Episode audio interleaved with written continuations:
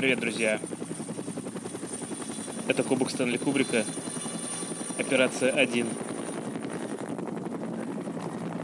Вертушки летят. Э, Привет, э, меня зовут Ильгар. э, Я безработный. Сегодня я купил билет 100 лото. На нем написано 4,20. Билет мне обошелся 10-28 рублей. Планирую через неделю выиграть квартиру. Привет, меня зовут Сергей. Я все еще работаю инженером. И я, кстати, на т- т- то- той неделе тоже хотел купить э, лотерейный билет. Я так этого не сделал, поэтому я обязательно это сделаю, если не на этой неделе, то на следующей стопроцентно. И тоже планирую выиграть, потому что по жизни я человек очень везучий. А меня зовут э, Николай Бодипозитивный Рентон, и мы начинаем.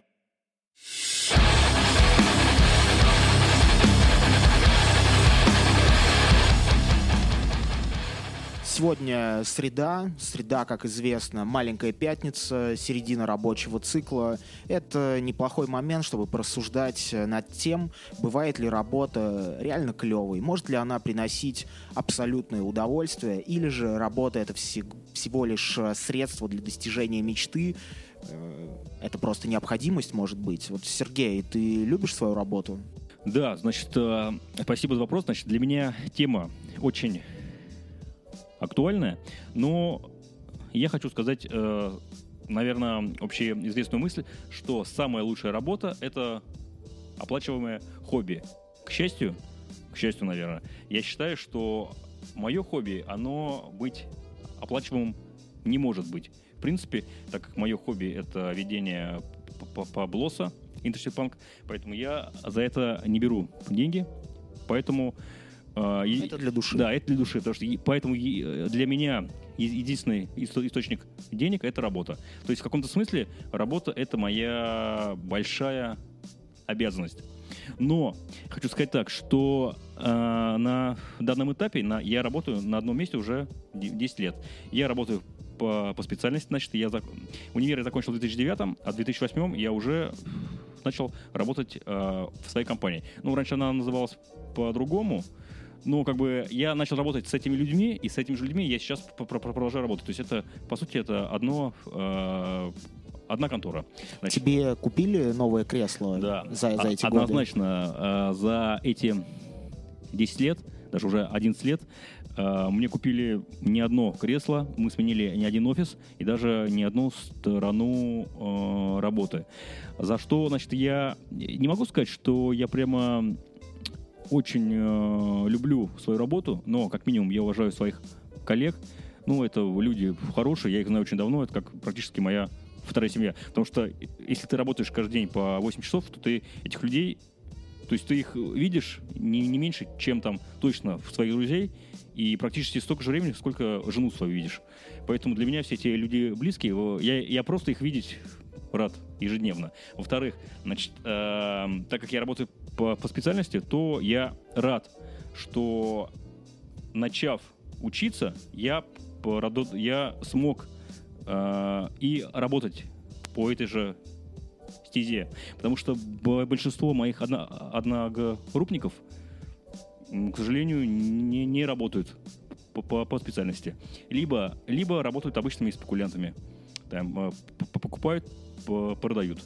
Ну, что, на мой взгляд, не... Слово спекулянты Советского Союза. И сейчас мы не в Советском Союзе, так что позвольте. Ну ладно, согласен. Ну, вот мне видится это так. То есть они работают менеджерами по, по продажам оборудования. Ничего не, не, не разрабатывают, то есть не ведут никакой созидательной работы. А, что, за, за что еще я люблю свою работу? За, за, эм, она мне по- позволяет много э, бывать в других городах, буквально в селах, аулах, в степях, в пустынях. То есть, и- так как я люблю... Степи и пустыни. Нет, люблю туризм, мне это подходит. На, на моей работе об, об этом прекрасно знают, и с большим удовольствием меня отправляют в всякие командировки. Так, ну ты назвал сейчас э, сплошные плюсы. Э, очевидно, есть некие минусы. Да, однозначно м- минусы есть в том, что, во-первых, я на это трачу э, в неделю примерно около ну, с- 40 часов своего времени, э, которые я бы мог потратить по- по-другому. да, например, э, на каком-то... Хотя вот... Это не твое время. У тебя его купили, тебе за Да, это и, время кстати, вот я сейчас заплатили. говорю, чтобы я смог потратить было лучше, это далеко не факт, чтобы я смог потратить лучше. Потому что я уже давно живу в таком ритме, что рабочее время я, честно говоря, даже и никогда не думал, на что его я мог бы заменить чисто гипотетически даже. Вот, весь твой труд отчужден и принадлежит твоему боссу. Я по специальности, в отличие от Сергея, проработал всего лишь полтора года, не считая тех двух лет, которые я провел, э, ну, это практика, наверное, скорее всего. Э, Но, по-моему, по закону, а, так, начнем с того, что я юрист э, по образованию, и И еще ты не сказал, что ты стремишься стать веганом. Начать надо было с этого. да, я в этом признаюсь, что я стремящийся к веганизму молодой человек. В общем, по специальности проработал полтора года, а, не считая двух лет, проведенных э, в адвокатской конторе э, на четвертом и пятом курсе. Там работой назвать было сложно. Я проводил больше половины времени на судах э, в качестве зрителя и слушателя. За первые две недели я раньше, чем все остальные мои одногруппники, уже примерно представлял, как суды происходят, процессы. А в основном они были уголовные, потому что ну, специальность у меня была уголовная. И готовился тогда пойти работать в адвокатуру. И даже диплом я писал по своей теме, проведя две недели в адвокатской конторе, в которой я работал до этого. По-моему, что-то около двух с половиной недель я сидел, писал этот диплом от, от руки, а потом я его вручную набивал. Э, Мне в жизни это пригодилось пару раз, когда, например, э, бывают такие пароли и скрипты, на, на- во ну, при произнесении которых гайцы начинают реагировать не так, как обычно они привыкли, что люди с ними разговаривают. Ну, сейчас этим никого не удивишь, у всех есть YouTube и интернет, где можно посмотреть законы и прочее. И я не могу вспомнить, чтобы мне моя работа приносила удовольствие. Меня с самого детства мои родители затачивали на то, чтобы я занимался умственным трудом. И не могу я вспомнить, чтобы мне именно тот период э, юридической практики хотя бы один день понравился. Я туда просто ходил и одевался в костюм офисного раба. Вот все, что я могу сказать о работе. Сейчас, спасибо обстоятельствам, со мной этого не происходит. И это прекрасно. Мне вот тоже, типа, не, близ- не близка марксистская теория труда. Я не считаю, что э, труд э, делает человека лучше. Ну, труд может э, принести какие-то позитивные навыки. Ну, например, если тебе каждый день э, приходится э, звонить незнакомым людям, что-то им предлагать, а ты по своей натуре интроверт, то какие-то качества ты определенно прокачиваешь. Ну, то есть э, учишься ломать себя, учишься делать первый шаг, Ломать других. ломать других. Определенно позитивные моменты можно найти, но но при этом, ну, если взять, э, скажем, э, философию, взять э, науку, по большей части люди, которые совершали какие-то открытия, люди, которые открывали нечто новое, люди, которые совершали революции, перевороты в философии в науке, они имели досуг. Досуг — это было ключевым, наверное, условием в античности для того, чтобы создать какую-то крутую философскую систему. И люди, которые не работают, они действительно могут э, потратить время на нечто другое. А, Сергей сказал про оплачиваемое хобби. Мне сразу, конечно, в голову э, пришла музыкальная индустрия, что, э, ну, взять, э, например, группу Тараканы, взять э, какую-нибудь а, обосранную дедкор группу. Но эти люди записывают релизы. В этом есть некий момент, ну, творения, некий момент эстетического акта. Но дальше, когда эти люди начинают ездить в туры, начинают зарабатывать на этом бабки, наверное, для многих из них это превращается в работу. Это становится трудом, ну, неким там отчуждением. Э, Однако это происходит не со всеми. И временами, когда ты приходишь э, на шоу реально крутых исполнителей, ты врубаешься, что то, что они делают на сцене, это по-прежнему искусство. Это, блин, не работа. Поэтому я думаю, что вот тема с оплачиваемым э, хобби, когда ты все равно подразумеваешь под хобби некий труд, это отстой. Но зарабатывать деньги на искусстве, даря людям э, уникальные эмоции, вот это, вот это круто. Я, кстати, думал недавно о, о ре- реально крутых группах и Это реально, это реально физически тяжело постоянно находясь под кайфом, репетировать по 12 часов в день и еще турить. И ты такой просыпаешься, не понимаешь, где ты. А, сейчас 80-е или 90-е? Слушай, насколько, ну, слушай, насколько я, Колян, насколько я знаю, группы старые, они уже и не репуют, они собираются записать альбом. По крайней мере, я читал вот э, мемуары Нофокс, они как бы и не встречаются уже репать, они встречаются на записи альбомов. Я такое видел только в сериале про Металлик, где они такие, привет, ну что, погнали? Это работает для простолюдинов, которые нифига ни одного дня не проиграли в группе и не знают, как это все устроено, вся эта кухня. Скорее всего, они хотя бы э, надрачивали материал на репточке. Сто процентов. На самом деле механизация — это условие любого совершенства. Для того, чтобы овладеть каким-то ремеслом, ну даже если предположить, что искусство это тоже некое ремесло, нужно, короче, куча времени. Я слышал о 10 тысячах э, часов, э, которые необходимо провести за каким-то ну, за, за какой-то сферой для того, чтобы стать реальным профессионалом сфере. Ильгар, ты можешь вспомнить свою первую работу, вообще свой трудовой опыт? Сложно сказать. Ну, как-то с чуваками мы пришли на стройку, надо было подзаработать денег, там, в общем, тусовались зэки, реальные урила, причем э, молодые и пытающиеся выглядеть как э, интеллигентные. У них были перстни набиты на руках, э, они, а, они были в спортивной одежде. Ругались. И, в общем, э, им были нужны подростки как дешевая рабочая сила. Э, помимо подростков там работали ну, просто урила, назовем их словом мужичье. Вот мужичье не говорило, сколько оно получает, а подростки получали что-то типа 300 рублей за день. В общем, мы один день с чуваками там повозили по стенам инструментами, замуровали пару бананов, бананов э, там в отверстие в доме и, в общем, ушли с той работы. Наверное, это был один из первых опытов. Ну а дальше Дальше я работал э, в довольно посредственном журнале. Каждый день писал по 5-6 статей. Уверяю вас, э, московским глянцевым изданием такое трудолюбие и не снилось. Вот за базар просто отвечаю, как говорится. Э, ну, потом мы с корешем занимались клубом, он назывался «Дом у дороги», мы делали вечеринки, к нам пригоняли наши друзья, мы веселились, э, пытались заработать денег, э, чтобы хотя бы отбить аренду этого заведения и покупку солярки, потому что была очень холодная зима, надо было очень много денег тратить на отопление этого здания. Но это был довольно такой тяжелый опыт, в общем. И с тех пор я уже работаю в пиаре, ну, получается, больше шести лет. По большей части э, я работал с э, спортивными брендами.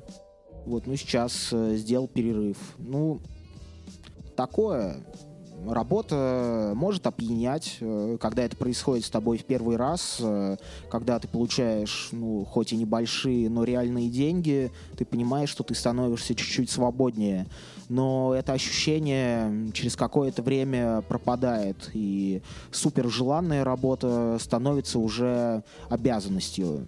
Пусть ты не испытываешь каких-то по-настоящему негативных эмоций к этому, однако ты осознаешь, что ты каждый день приносишь жертву. Ты жертвуешь своим временем для того, чтобы иметь возможность э, получить нечто. Вот осознание, чем является это нечто, это очень важно. Не все люди понимают, зачем они ходят на работу. И Одно дело, если у тебя есть какая-то великая цель, или ты хотя бы понимаешь, что ты созерцатель, ты просто находишься в поисках, сейчас тебе надо держаться на плаву, э, может быть, подкопить чуть-чуть денег, это все нормально.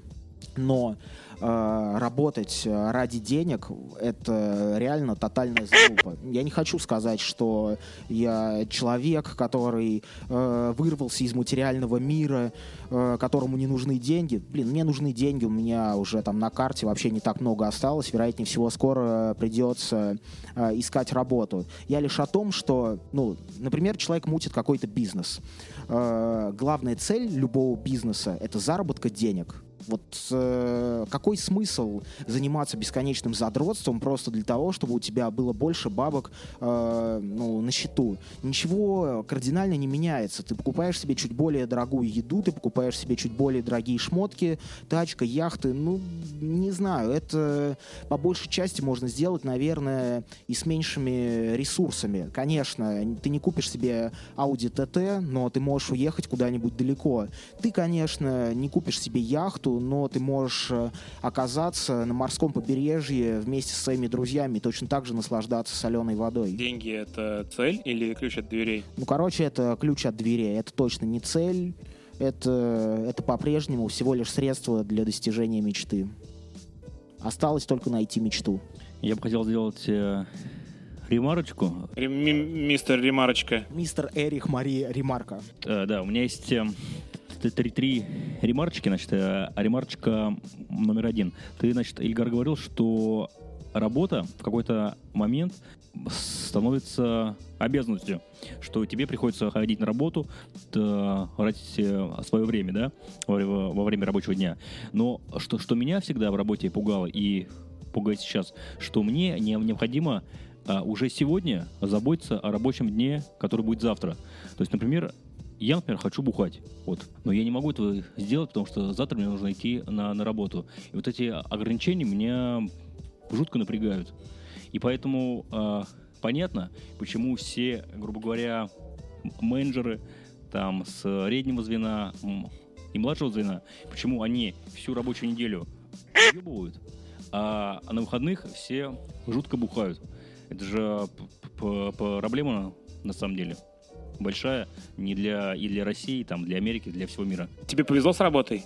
Тебя не дрючит на работе мини-Гитлер? Нет, у меня никаких таких, э, у меня никогда таких проблем не было, потому что, в принципе, я человек очень, я считаю, я считаю, что я человек ответственный, поэтому я никогда, ну, я могу там выпить одно-два пива, но набухаться, это бывает очень редко. Weekend Warriors. И я хочу сказать больше, что я даже не бухаю на, на работе, хотя у нас и э, такие бывают баунтуи, но я как-то мне вот неудобно все это. Блин, чел, у меня был знакомый, который приходил на работу, он работал, кстати, в консалтинге, он просто обдувался в толчке, потому что не мог это выносить. А как работать, я не понимаю. Просто я, например, когда дую, подую, у меня э, мое, ну, у меня мое внимание расплывается.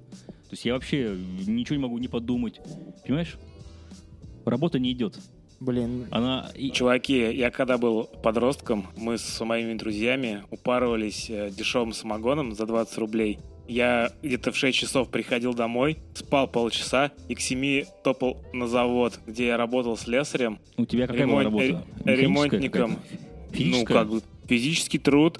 И мы с моими коллегами, которые тоже в таком же состоянии приходили, мы умирали до обеда, а потом в обед мы скидывались, брали четверку, из нее там каждый от, отпивал, и мы такие, о, уже нормально. Ну, это вот, это, Колян, это звучит ужасно. Простите, есть вот срочная история, услышал ее на радио Streets United лет, наверное, 10 назад. В общем, э, история о трудоустройстве. Есть некий завод, который изготавливает, ну, предположим, э, металлические детали. Изделия. Есть, предп... есть, предположим, да, некоторый, некоторый завод, который изготавливает э, металлические бруски одной и той же длины. Ездит э, огромное э, лезвие, которая кромсает э, стальную проволоку или стальную трубу с тем, чтобы э, ну, получались детали одинаковых размеров. И вот сидит человек перед конвейером и глазеет на то, чтобы все происходило как должно. То есть лезвие хуят, леска, металлический брус, не знаю там что, кромсается на равные отрезки. Но это довольно скучная работа, такая монотонная, поэтому, ну, чуваки просто пили, а когда ты пьешь и глазеешь на что-то, ну, типа, твое внимание сфокусировано, очень хочется спать. И поэтому человек, сидящий перед конвейером, бухающий и глазеющий на эту хуйню, постепенно засыпал, растягивался на конвейере, его руки э, оказывались примерно там, где лезвие, и потом лезвие отхуяривало человеку руки, и он уже просыпался без рук. Вот. Ужасно ну просто. и, да, это ужасная история, но главное, главное впереди. Главное это вопрос дальнейшего трудоустройства. Вот вот э, ведущий эфира спро- спросил у другого... А кто, кстати, вел-то? Не помню. Ведущий спросил у соведущего. Чел, вот знаешь, кем эти люди работают? Он ему говорит, кем? Ну вот э, ты видел такие э, в детских песочницах стоят э, грибки, мухоморы такие железные? Чел говорит, ну да. Ну, в общем, эти люди работают э, чуваками, которые свои культи макают в ведро с белой краской и рисуют белые точки на мухоморах. Да, так вот, я хотел продолжить э, с- свою мысль, что, в принципе-то, работа, она, э, конечно, ты назвал много минусов, но мно- многих людей она как бы Дисциплинирует. дисциплинирует, да. Дисциплинирует. Это- И как бы это, конечно, э, может казаться со стороны как бы рабством.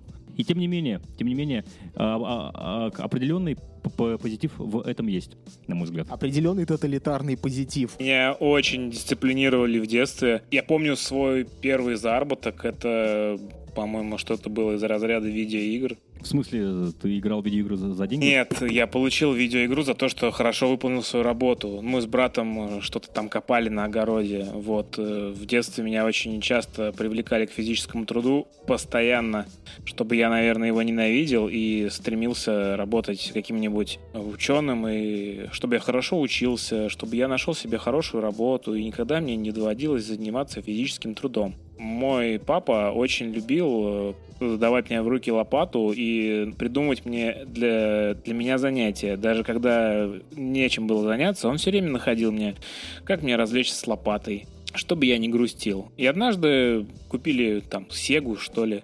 И это была моя первая зарплата. Это было очень круто. По поводу завода, чуваки, самое херовое, что может быть с вами, это летом на каникулах работать на заводе. Когда твои друзья купаются там на пляжике, угорают с подругами, а ты в... Подбирают окурки, дрочат друг другу в подворотне, нюхают клей. А вы в это время пашете на заводе, на котором жарко, херовый, херовый кондишн и еще дегенераты рядом. Ну, не знаю. Все выглядит примерно так, как я описываю. Если вы не представляете себе, посмотрите начало фильма, как Витька Чеснок вез Леху Штыря в Дом инвалидов. Там примерно так все и выглядит. Ничего не изменилось. Я в прошлом э, слесарь третьего разряда и токарь третьего разряда. X слесарь X. Да. Что, пришло мое время рассказать о работе, о первой. Так как я э, родился и жил до института в Владимире, то моя первая работа, конечно же, была в Владимире. Конечно же, я работал, как и Ельгар, на стройках. Ну, как бы... э, Ну, я работал так, Радик, да, на но самом деле. это- я работал э, летом плотно. Ну, так как э, в том выпуске мы обсуждали, что я частенько ездил в летние лагеря, то обычно моя работа протекала в августе. Ну, это быть об- обычным э, поднеси да подай. Разнорабочий это Разнорабочий, так называемый. Значит, это было, это было как бы в школе. А Потом уже в старших классах я работал у отчима. У- Мой отчим был а, ме- мелкооптовый как бы продавец. Я работал у него на, на складе. В общем, ничего особенного. Вот что мне реально из тех времен я могу вспомнить, то, что я сидел на складе и слушал на, на- на наше радио. Я тогда дофига узнал много э, песен из русского рока и знаю их до, до сих пор, там, сплин и так далее. Какой кошмар. Да, в общем, это было интересно. А, кстати, он как раз же продавал всякие радио, часы, поэтому дефицита не было. Ты купил себе радиочасы там в счет зарплаты, Да, чтобы да, слушать типа наше того. радио дома. Значит, э, когда я переехал в Москву, то вот, э, вот в Москве у меня началась любопытная работа. Значит, я где-то на втором курсе начал себе искать по- подработку, потому что, как я сейчас помню, мама мне давала на неделю рублей, по-моему, 600 на неделю. Вот я жил. Все вообще, не, сами понимаете, ни о чем. И я устроился, значит, к чуваку, к, к одному, значит, я занимался у него двумя делами. Э, Первое, я э, клеил объявление на листке бумаги было написано «Сдам экзамен, сделаю курсовую, э, там решу задачки». Значит, я сначала это расклеивал, это были станция Алексеевская, по-моему, и, и ВДНХ. Потом он мне предложил, ты говоришь, учишься в универе, давай ты и для меня это и будешь делать.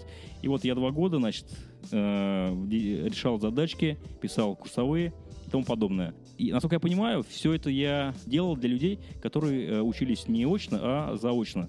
То есть это было полное фуфло. Мне давали, мне давали какую-то там книжку а-ля методичка.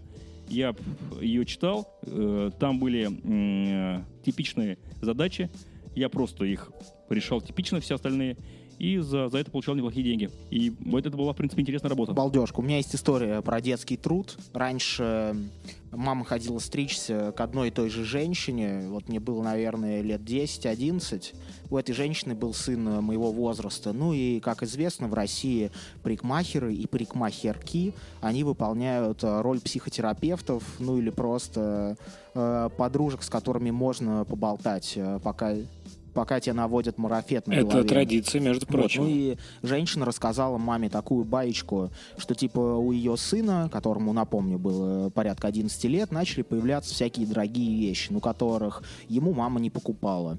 Ну типа PlayStation, там какая-то одежда, которую 11-летний ребенок может посчитать э, типа прикольной. И она у него спрашивала, сынок, типа откуда это все? Ну он говорил там, не знаю, богатые там друзья дали, хуй знает. Ну, почему-то женщина оказалась э, не очень заинтересована этой историей и как-то, в общем, не пропушивала своего ребенка на то, чтобы он ей рассказал все. Но потом как-то э, зазвонил телефон, она взяла трубку, Uh, такой интересный момент, что в определенный момент, до того, как голос сломался или только начинает ломаться, он может быть похож на мамин, если речь идет о мальчике. И вот э, это был тот самый случай. У мамы голос был очень похож на голос мальчика. Вот она поднимает трубку, говорит «Алло», ну и мужской голос э, говорит ей «О, привет, Алеша, ты придешь на съемки завтра?» Ну, в общем, оказалось, что ребенок снимается в детском порно, вот, и за это ему платят какие-то бабки, и он покупает себе PlayStation, одежду и все такое. Ну и удивительно, что женщина так спокойно, в общем, рассказала чужому человеку от, Вообще, на такую просто тему. это очень удивительно, на самом деле. Я, честно говоря, не очень понимаю, она психически нездоровая была? Не знаю, может быть, она, конечно, получила долю от своего ребенка за все это. Э, сказала, что давайте ведите э, дела через меня, но я думаю, что на самом деле был какой-то судебный процесс, если этих людей удалось найти. Надеюсь, их э, привлекли к ответственности, потому что любые преступления, связанные с насилием в отношении женщин и детей, это полный пиздец, конечно, это недопустимо. Да, я, кстати, вот еще одну историю вспомнил, конечно, не такую к- к- кровожадную, но мы в школе, наверное, я думаю, что это даже была класс, наверное, восьмой, седьмой, мы с моим с другом, с самым близким на тот момент, Илюхой, а, я учился в 25-й школе, он учился в седьмой школе. Ну, это две школы недалеко друг от друга, в общем, на, на районе. И он, ну, он такой был чувак, уличный, скажем так, уличный чувак, и он знал все входы-выходы. И он э, э, ко мне как-то подходит, ну, мы с ним жили в одном подъезде, он этажом ниже меня. Приходит ко мне в гости, говорит, Серега, я там знаю, что в моей школе седьмой э, открыт подвал, и там ли- лежат э, совместители из латуни. Говорит, пойдем, ящик вытащим, там, говорит, много ящиков, ящик вытащим, я знаю, ку- куда их сдать можно. Мы пошли, вытащили, значит, ящик смесителей. Он, значит, это, представляете, 7-8 класс, поехали на троллейбусе с, с этим ящиком латуни, сдали его какому-то мужику, но он видит, что мы дети, дал нам, естественно, денег в два раза меньше, но на тот момент, представляете, ящик латуни, мы сдали за какие-то копейки и все равно были довольны, купили там что-то себе, Чупа-чупсов и Чупа-чупсов, да. киндер-сюрпризов. да. Вот, и вот, представляете, просто сплавили народное бо- богатство за херню. Продали родину. Продали родину, да. А, Могу э, отметить, что мне очень э, продолжительный промежуток времени удалось э, не работать. Ну, то есть э, многие мои сверстники, ну, там, в 18-19 лет, они работали, потому что у них были какие-то, ну, амбиции, связанные с материальными благами. Был, был такой позитивный момент, что, несмотря на то, что моя семья не была очень обеспеченной, мне не нужно было, как бы, помогать, мне не нужно было зарабатывать деньги вот в этом возрасте, чтобы там э, вкладывать их в семейный бюджет. И что касается меня, моих запросов, они были довольно ну, невелики. То есть у меня была постоянная девушка, э, поэтому э, я, конечно, при каждой возможности делал ей какие-то жесты внимания, подарки и все такое, но это было не очень дорого. У меня не было необходимости ездить э, в путешествие, потому что я уже тогда играл в панк-рок группе, и к счастью, проезд оплачивался, и мне удавалось оказаться во всяких э, интересных э, местах, ну, с минимальными потерями финансового характера. Э, мне не было нужно тратить огромные деньги на одежду, потому что я одевался в секонд-хендах, и, кстати говоря, до сих пор большую часть вещей я покупаю в секондах, потому что зачем покупать то, что уже было произведено за огромные деньги? Я не хочу участвовать в обществе потребления, ну и насколько это возможно, я держусь от этого в стороне. Хотя какие-то вещи, конечно, э, я покупаю новыми. И еще один момент, э, я был уже стрейтеджером тогда, и мне не надо было тратить деньги на бухло, на э, наркотики, на сигареты, на все это. И когда живешь в провинции, и Э, твои запросы не слишком велики, ты можешь э, поработать пару месяцев, там, заработать 25 тысяч рублей, ну и жить, на самом деле, несколько месяцев, ну, там, до полугода на эти деньги. Мне вообще так удавалось, и было здорово. Я счастлив, что мне удавалось воздерживаться от работы столько, сколько можно. Отлично. А сколько тебе было тогда лет? Когда я начал э, работать на серьезных работах, наверное, в 21 год. До этого у меня были только какие-то мимолетные такие э, трудовые контракты, на которых я чуть-чуть поднимал денег, жил дальше без работы. Знаешь, на что я тратил зарплату в 21 год? На проституток, на, на посещение дрочильни? Нет, на Сэм? Нет, ни разу. Да, вот он, вот он угадал. Кстати, я ни разу в жизни не платил за это дело. За Сэм? Что такое Сэм? Крова... Я знаю «Кровавое лето Сэма». Такой классный фильм. Это очень смешно, что за Сэм. Э, в сельской местности Сэмом называют самогон. Самогон, шнапс, Шнапс. И... Шнапс это в других Немец, э, что ли? местностях. Мы, мы с друзьями употребляли шнапс лет. В общем, у нас сейчас ремарочка, ремарочка маленькая. У нас э, в Владимире, когда там был один чувак такой, он когда много бухал, он орал, э, пей шнапс, режь. Отлично, это на заставку, пожалуйста.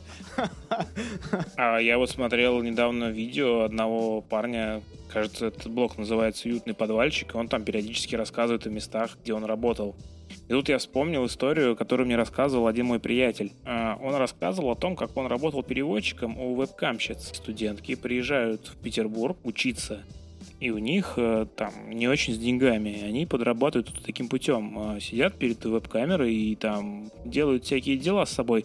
Делают то, что их просят за определенный прайс. А так как у них с английским не очень, чувак сидел им и переводил, что им нужно делать. В итоге он сказал, что эту работу... Но при этом э, я бы хотел сказать, что это наш общий друг Игорь. У Игоря не очень хороший уровень английского, мягко сказано. Вот. Э, ну, похоже, его было достаточно для того, чтобы сказать э, девочке, чего от нее хотят дядьки по другую сторону. А он никогда не ошибался? Экрана. Я уверен, что он ошибался, но в этих случаях, наверное, вел себя так, как будто бы это было задумано. Да, еще есть версия, что это не англоговорящие чуваки писали, а какие-нибудь люди из какой-нибудь экзотической страны. И они такие, м-м, тоже не с очень хорошим английским, просили делать всякие вещи с собой. Open your asshole. I want you to open it for me. Особенно э, в таком состоянии, они в состоянии аффекта писали, можно сказать. В состоянии синдрома полуночного стояка, но, но если это было в полночь.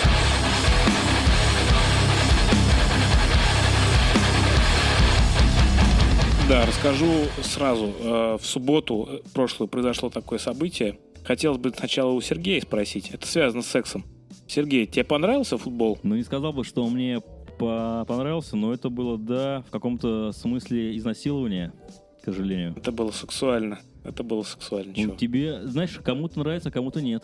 Ну, знаешь, в прошлый раз я смотрел на изнасилование, так что теперь ваша очередь. Да, Вы это правда. куколды, это первое, что я бы хотел сказать. А второе, это то, что вот Николай болеет за ЦСКА, Сергей болеет за Спартак. Э, они считают, что кто-то кого-то имеет, а по-моему, это просто дрочильня. Но, кстати, на самом деле, ведь он-то болеет за армию, а я за народ.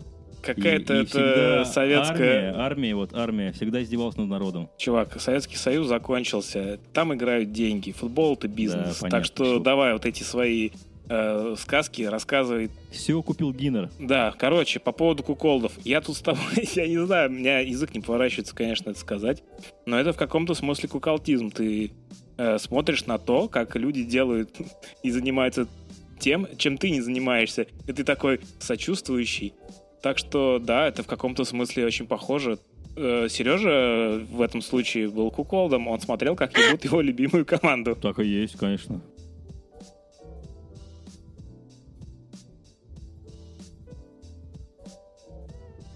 Окей, перейдем, э, перейдем к более э, личным историям, связанным с зовоплоти. Зоб плоти. А, есть такой недоснятый фильм Епифанцева, называется «Вес- «Весна. Время любви». Если вы его видели или хотя бы отрывки, это, это там, где снимался Сита Стараканов и еще Видели, всякие видели. разные личности. Очень Ну, я видел, естественно, про зубной порошок. э, отрывок, отрывок, отрывок. А, там э, еще есть просто сцены. Ссылки будут. Я смотрел недавно фильм о Майкле Джексоне. В, Фильм называется, есть? «Возвращаясь в Неверленд», э, Неверленд, что ли, оно? Слушай, я очень хорошо к Джексону отношусь. Не знаю, это не доказано все. Честно говоря, я вообще в, в этому фильму не поверил. На мой взгляд, это все ложь и поклеп. Не то, что он хороший, но не то, что он хороший, но мне вот этот фильм, он мне не, не показался ну, какой-то с, с ба- с базой. Да, недостаточно. Мне показалось, что эти два, два чувака, которые там все, рассказывали, ну, это просто за деньги, ра- ради бабок, хайпа, пиара. э, Макалей Калкин в детстве с ним тусовался, когда, когда у него был пик популярности, он все обвинения, он все обвинения Да, да, отве- да. отвергал. Кстати, почему я про это вспомнил? Потому что был пост в Телеграме, он в футболке Вест Хэм Юнайтед с дочерью Майкла Джексона шел. Я тогда, это мне врезалось в память. А, могу вспомнить про Майкла Джексона, хотя это никак не связано с зовом плоти. И еще, кстати, Макалей Калкин ненавидит ду- ду- ду- ду- ду- Дудя? Дональда Трампа. Трампа ненавидит. Ну, в Америке среди известных людей много кто его не любит. Майкл Джексон хороший, слышали, ребят? Хорошо. Э, Следующий эпизод в контексте зооплоти, который я бы хотел обсудить, это синдром полуночного стояка. Э, Вот э, женщины иногда говорят, типа, в 12 часов там начинают им написывать. Чуваки все там просыпаются, бывшие, не бывшие, потенциальные, и все там очень активно предлагают встретиться, увидеться и все такое. Вот, я думаю, что это синдром полуночного стояка, когда у мужчины щелкает ближе к 12 ночи в башке, что ему срочно нужно увидеться с какой-нибудь женщиной, и он начинает лихорадочно отправлять сообщения э, во всех э, возможных мессенджерах, э, э, там, профайлах в социальных сетях, э, где угодно. Вот, я бы хотел э, уточнить э, сначала у Николая, потом у Сергея. Э, синдром полуночного стояка. Это правда или неправда, Можно я ребят? сначала начну? Да, с Я удовольствием хочу, да, я послушаем хочу тебя. сказать, что на самом деле, мне кажется, что я такой человек немного асексу- асексуальный, во-первых. И да, то, что вот ты, э, во-первых, сейчас вот рассказываешь, мне, честно говоря, никогда такого у меня не было. Может, у меня такое, может, у меня такое и было, может, раз в жизни, но это скорее связано не то, что с э, временем суток, а может быть связано с алкогольным опьянением. И ты такой, я представляю конуса, сидящего с телефоном, такой пишет смс-ку, пьяной рукой не падает. Скучаешь? Нет, ну такое, кстати, Спишь? Нет, такой, кстати, такое, может, было один-два раза, но это скорее было скорее исключение из правил, которое э, подтверждает правила. То есть мне, мне, мне почему я этого не делаю? Мне как Да просто он порнуху смотрит, и у него все весь... А как давно ты находишься в отношениях? Может быть, ты просто в отношениях, и поэтому этим Не, никогда ну не почему? занимался? Я ведь, ну, э, женат я с 2000 2016 года, то есть в этом году будет, в этом году будет три года. А живем не мы так с долго. Юлей, ну, наверное, лет пять, да, уже получается. Ну и до, до этого я ни- никогда не за- занимался этим, потому что мне как- как-то неудобно. Навязчиво Да, слишком, навязчиво. да? Ты- Типа, ты получаешь- привет, малышка, э, не хочешь приехать ко мне? Такси оплачу. Слишком, типа, из зоны комфорта. как Тем более выход. вот в таком стиле. При, приедешь ко мне, я бы, у меня бы в голову такой не пришел написать. Да, да, нормально. Как раз это Нет, нормально. я- ты, ты в я курсе, что себе, я существует так- приложение? я- Сейчас Так, не Серег, нужно напрягать банан. Да, я Коля хочу сказать, что у меня никогда в жизни не было ни Тиндера, Батя тебе все раз... Сейчас батя, тебе все разрулит. слушаем тебя. Как, дела... как делались дела. В общем, вечер, будний, выходной. Скучно. Да какая разница, скучно, любой скучно просто, да. Если у тебя, если ты играешь в группе, у тебя есть определенный набор друзей, подруг, друзей, товарищей по постели. Такой, да, там скучаешь, чем занята. Кидаешь А удочку. Ага. Один мой товарищ сразу несколько смс отправлял. Ну, тогда еще смс там, я не знаю, кидаешь там. Но это были уже знакомые женщины Да, или же конечно. подруги друзей? То есть часто ВКонтакте, я знаю, люди смотрят, на кого там подписаны товарищи, и потом Не, начинается не, э, лайканье. Ну вот да, или вся. типа увидел в клубе на концерте даму, зашел во встречу, порылся там среди 500 людей, нашел, о, привет там. Вот, это мой стиль, да, я так делал. А что отвечает на, на это дама? Просто если не знаком пишется чувак. Привет, это я, Иван. Мы с тобой играли в гляделки. Да? О, я тебя узнала. Что играли? В гляделки.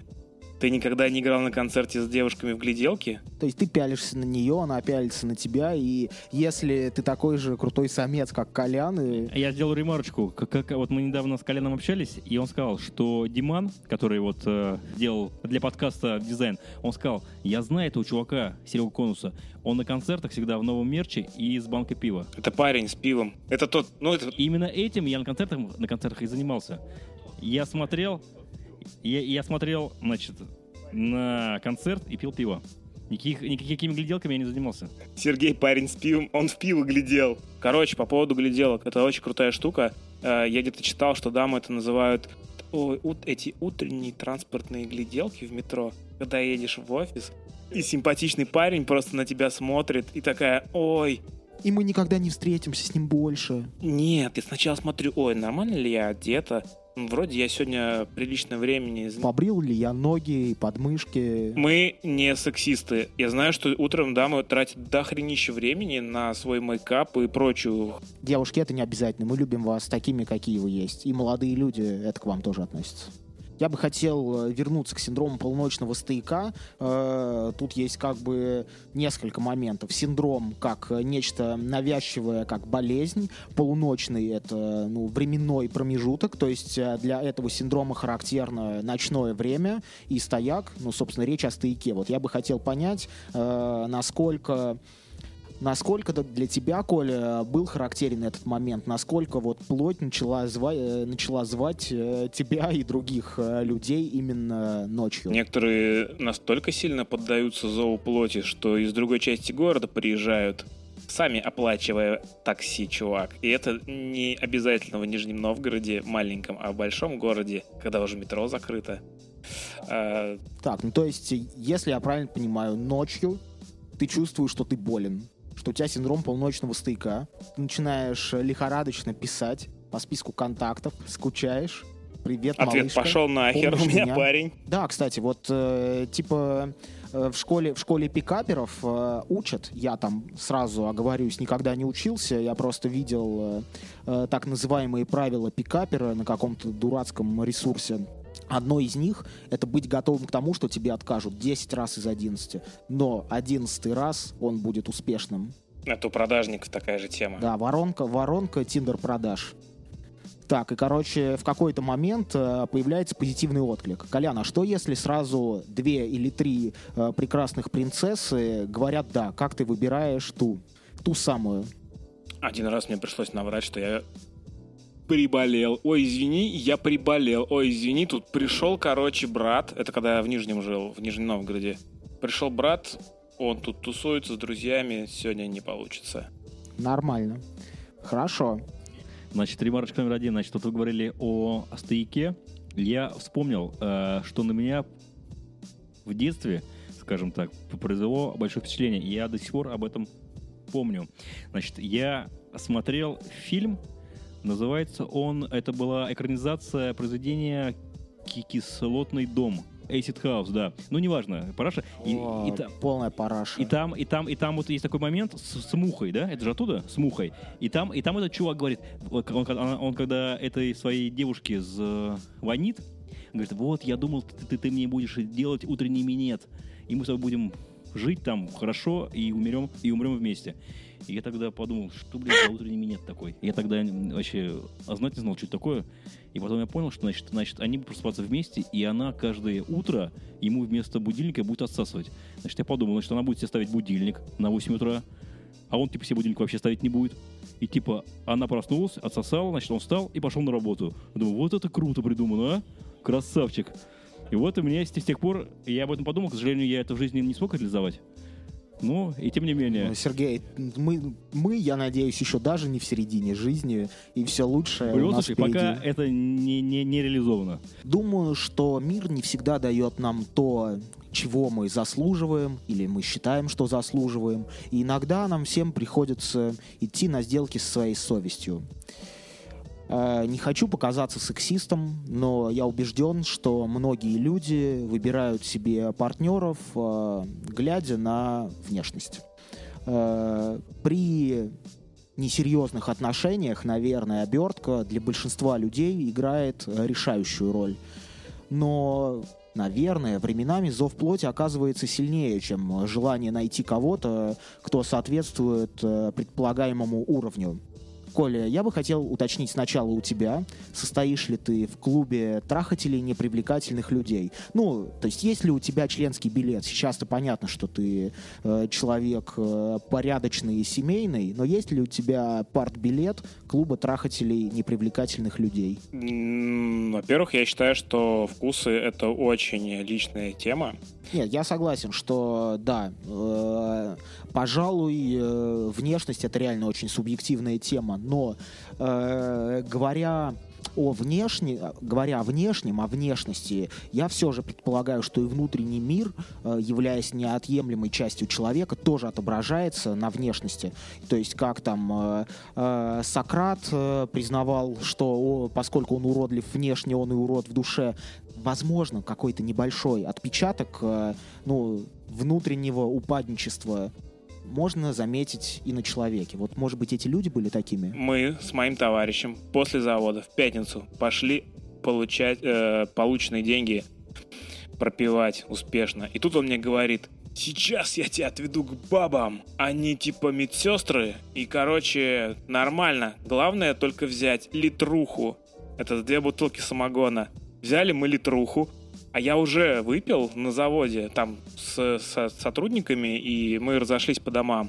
Он мне, короче, говорит, только ты не увлекайся, тебе еще с девчонками угорать. Он хотел мне тройничок устроить. Встречаем мы этих двух мадам. Они выглядят как э, девушки, к которым я никогда бы в жизни не подошел знакомиться. Не потому, что они какие-то непривлекательные или не сексуальные. а Просто люди, э, ну, как бы скажем, не моего культурного поля.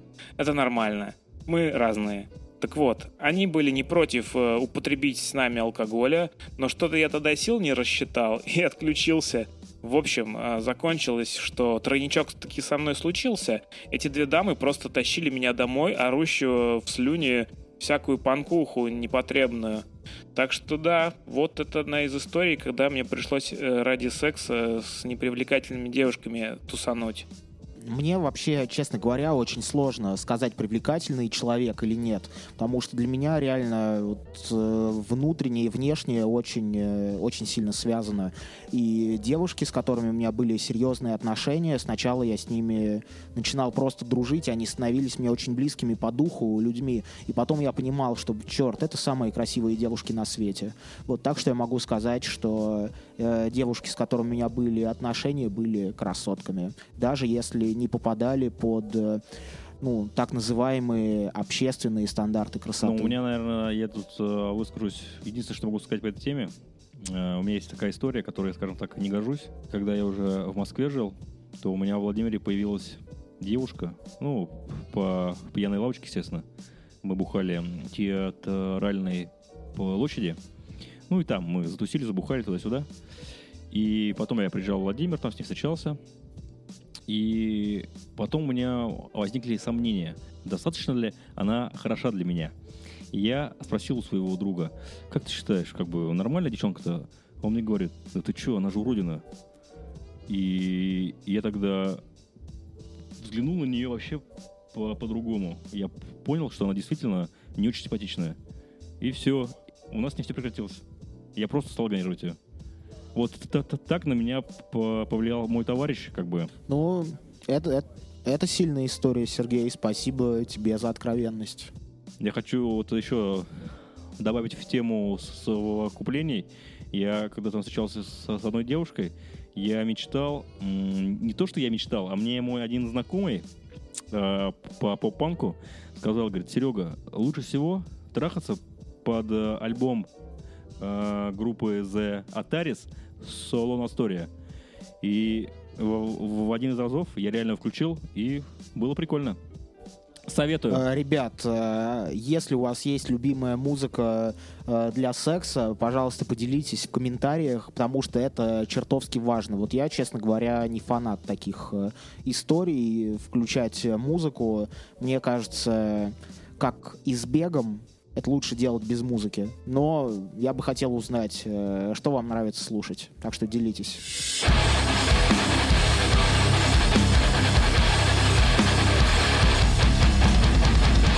году закончился, проводился у нас на территории страны чемпионат мира по футболу, и я увидел наклейки по Нине. В детстве я собирал наклейки, вот эти журналы покупал и вклеивал туда стикеры. Я занимался, по-моему, самый первый мой альбом был Евро 96 в Англии. Я помню, что там Черчесов был вторым вратарем а, в сборной России. И я его полностью заклеил. А, и когда я увидел э, чемпионат мира 2018, я, естественно, купил себе альбом, э, купил себе, да, про прошлогодний, я купил себе альбом, э, купил себе огромную за там нормальный прайс э, коробку и думал, что сейчас я куплю эту коробку и заклею себе хотя бы половину. Естественно, очень повторов было много. И потом я увидел, что собираются в разных э, клубах и пабах чуваки, которые заморочены на коллекционировании и обмене а, вот этих вот стикеров для своих э, альбомов. Они вставляли, э, кидали доки э, с тем, что у них есть, на обмен и с тем, что, чего у них не хватает. И там собирались э, там люди, человек по 40, и просто занимались обменом этих наклеек. Ну, разные, там, от детей до скажем так, чуваков э, нашего возраста, постарше. Я видел э, в Инстаграме пост э, чувака, который собрал все альбомы по Нине, связанные с футболом, и у него они, короче, огромной такой стопкой, и там, знаешь, пост такой был, что он вклеивает последний стикер и кладет его на, на, на стопку, закрывает, захлопывает журнал ребенок просто там был в восторге, и чувак этот какой-то известный коллекционер. Плюс я подписан в Твиттере на там хэн... что-то DIY по Нине.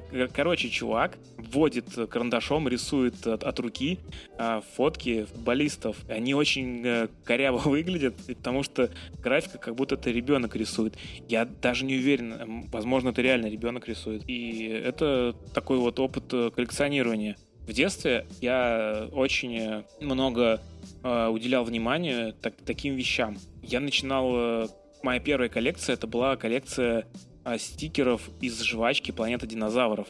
Как я уже узнал, когда появился интернет, что продавался отдельно альбом, э, и в котором было только 38 э, стикеров. Мы тогда собрали все 38 и думали, что их 40. Мне никогда не попадался 39 и 40.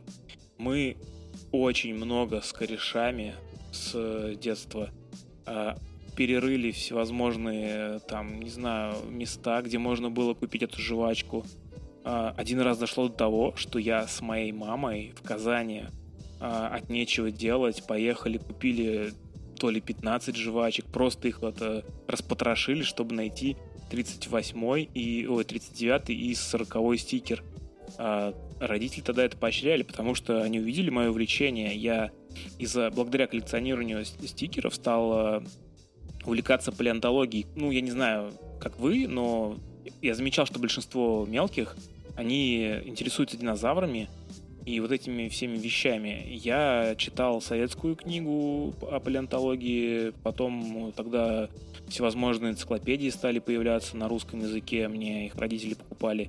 И у меня было увлечение, я сидел, э, мы с другом э, школьным во втором классе сидели и перерисовывали эти стикеры на формат альбомных листов. Благодаря этому я попал в художественную школу. И, насколько я помню, там до сих пор одна из этих э, срисованных, перерисованных э, картин где-то висит, а, если верить моим родителям. Вот, так я благодаря коллекционированию втянулся в движ э, людей, которые коллекционируют динозавров и увлекаются палеонтологией на любительском уровне. У вас есть что-то подобное? Да, да, однозначно у меня есть что ну, добавить. Во-первых, я очень тоже увлеченный человек. Я много чего коллекционировал и коллекционирую даже сейчас. Ну, все началось, я думаю, с киндеров. У меня, естественно, были все бибиги-мотики. Если кто-то это кому-то о чем-то говорит, бегемотики все были. И э, собирал я вместе с мамой, и моя мама тоже уделяла этому достаточно большое внимание. И мы с ней покупали тоже там по, бывало, бывало два, три, три яйца, вскрывали, смотрели. Потому что само по себе яйца, яйцо его там есть-то, там на, на один зуб. То есть, конечно, мы э, рубились за внутренности, скажем так. Э, потом вот э, Колян сказал, что он э, собирал динозавров. И мы с корешами собирали вкладыши от жвачек Турбо. Турбо. Там, где были машины всякие, гоночные не только. Потом пришли журналы с вкладышами.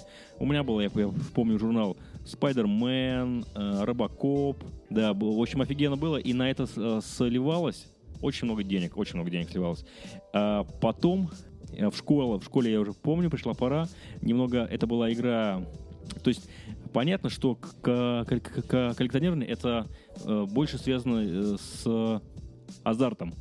Но в школе э, уже при пришли такие игры, с, скажем, как, как, как типа азартные. То есть мы играли на фишки. То есть я... Кэпсы. Да, кэпсы, фишки, как это у кого называлось по-разному. То есть у меня тоже была большая коллекция, была специальная приспа СОБа для этих кэпсов, такой столбик. Все, мы, мы, мы играли, у меня была большая коллекция. Потом, когда я уже э, поступил в институт и стал плотно слушать панк, ну, конечно, я, я начал собирать кассеты, диски, мерч – вот я сейчас э, э, иногда даже, когда приезжаю в Владимир, офигеваю, насколько много у меня майк. Э, ну, то есть Но это... ты же парень, который каждый раз в новой майке да. и с пивом. Да, и то есть его настолько много, что некоторые, некоторые вещи я носил, может быть, один раз. Один, один-два раза. Если говорить об актуальном моменте, то сейчас, как бы, наверное, чем-то планомерно я не занимаюсь, но, хотя, почему не занимаюсь? Э, например, э, когда я езжу в какие-то другие города, за рубеж или по, по России, то я всегда при, привожу какой-нибудь э, магнитик. То есть и у меня все холодильники в Владимире, в Москве, все увешано этой фигней. На самом деле фигня полностью бесполезная, но приятно видеть, где где-то был, что видел. И что для меня особенно важно, это приятно для мамы. Я, на самом деле, Владимир для нее вожу. То есть ей это очень приятно, я, я это знаю, я этому доволен. А еще, как бы добавлю, э, не сказать, что я коллекционирую, но я э, люблю э, читать книги, и я люблю э, особенно книги, когда их подписал автор. Ну, не, не, не обязательно, на самом деле, э, книги. Это может быть там и винил, там CD, что угодно. Вот, и у меня такие вещи есть, и книги, и винилы. И я... Что, тебе Толстой книгу подписал? Ну, не Толстой, я имею в виду из актуальных авторов. Вот, например, на, по, позавчера я до, дочитал книгу клавишника «Машины времени». Вот, а, мой товарищ Ваня сходил на, на его концерт, купил его книгу и подписал эту книгу для, для меня. Я ему очень благодарен, потому что эта вещь ну, для меня лично очень важна. Есть еще одна веселая история, но я, наверное, расскажу ее чуть-чуть попозже. Мне книгу только Гоблин подписал, и его напарник Клим Жуков. Ну, это круто. Ты ну, как бы ну, доволен? Ну да. Я ее так до сих пор до нее не добрался, но было занятно. Кстати, и вот э, в тему э, Пучкова. Сегодня я, когда писал на эту книгу к, клавишника «Машина времени», которая называется «Машина своей времени», эта книга, писал э, отзыв, то э, я стал гуглить в интернете, кто еще писал на эту книгу отзывы, и одна из э, рецензий была от Пучкова. Очень крутая, кстати, рецензия, очень мне понравилась. И наши мысли с ним совпали. Я, то есть, там взял даже отрывок из этой э, отзыва его рецензии и вставил свою, как, как бы его процитировал. Я считаю в тему. А я никогда, кажется, ничего не коллекционировал. Э, сейчас я чувствую, что мне не очень нравится иметь вещи. Последнее время я вообще хожу в одном и том же. Ну, понятно, меняю там носки, нижнее белье, но примерно одни и те же предметы одежды оказываются на мне. Хотя э, там, в более юном возрасте мне казалось, что каждый день надо надевать на себя что-то новое. Вот. Мне думается, что я хочу освобождаться от вещей. Я не хочу, чтобы они играли хоть какую-то роль в моей жизни. Поэтому любое накопительство мне кажется лишними якорями. Поэтому меня, конечно, иногда щелкали мысли, что, блин, было бы здорово там собрать винилы какой-нибудь классной группы. Временами посещают мысли, что было бы здорово собрать э, крутую библиотеку.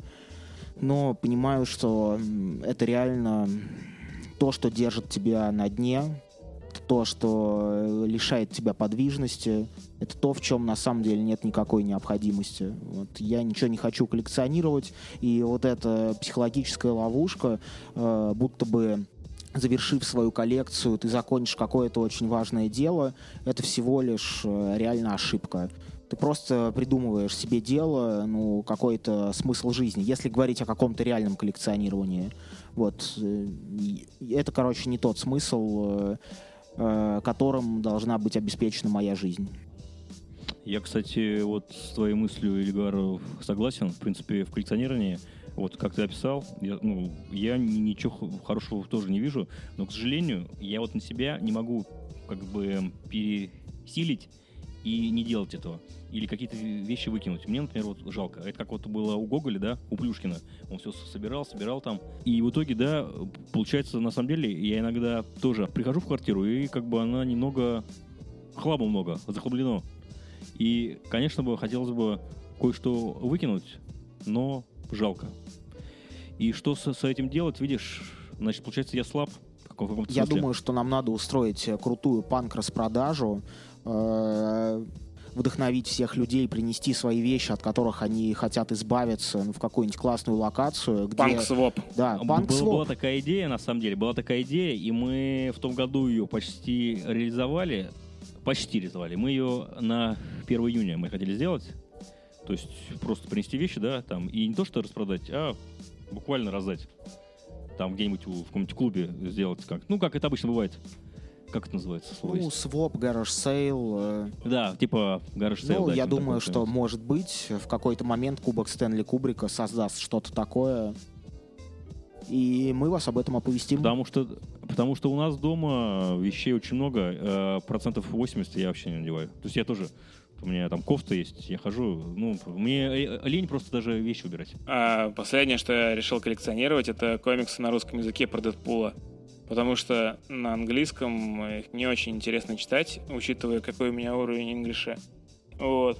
А, значит, я э, составил каталог всех номеров, которые примерно я знаю, что они есть на русском языке. И иногда я посещаю магазины комиксов и приобретаю себе какие-то экземпляры. И у меня достаточно уже такая увесистая полка, только одна у Дэдпула собралась. Господи, чувак, это так скучно, просто пиздец. Я помню вот в мультике 38 обезьян Monkey Dust э, в английском варианте, куда, конечно, более удачным, совершенно не соответствующим русскому названию, был скетч про, кажется, его звали Клайд. Про чувака, который пропадает из дома, потом возвращается, и жена спрашивает у него, где ты был? И он пересказывает текст группы Eagles, он пересказывает там э, книги Толкина, он пересказывает Улисса и Одиссею, но каждый раз это неправдивые истории. Жена ему говорит, Клайд, это все хуйня, где ты был? И вот в, в один из разов он сказал, я терся членом в общественном туалете об все писсуары в надежде собрать а, полную полную коллекцию венерических заболеваний. Вот это, блядь, нормальный уровень коллекционирования. А что-то Дэдпул, даже не знаю как.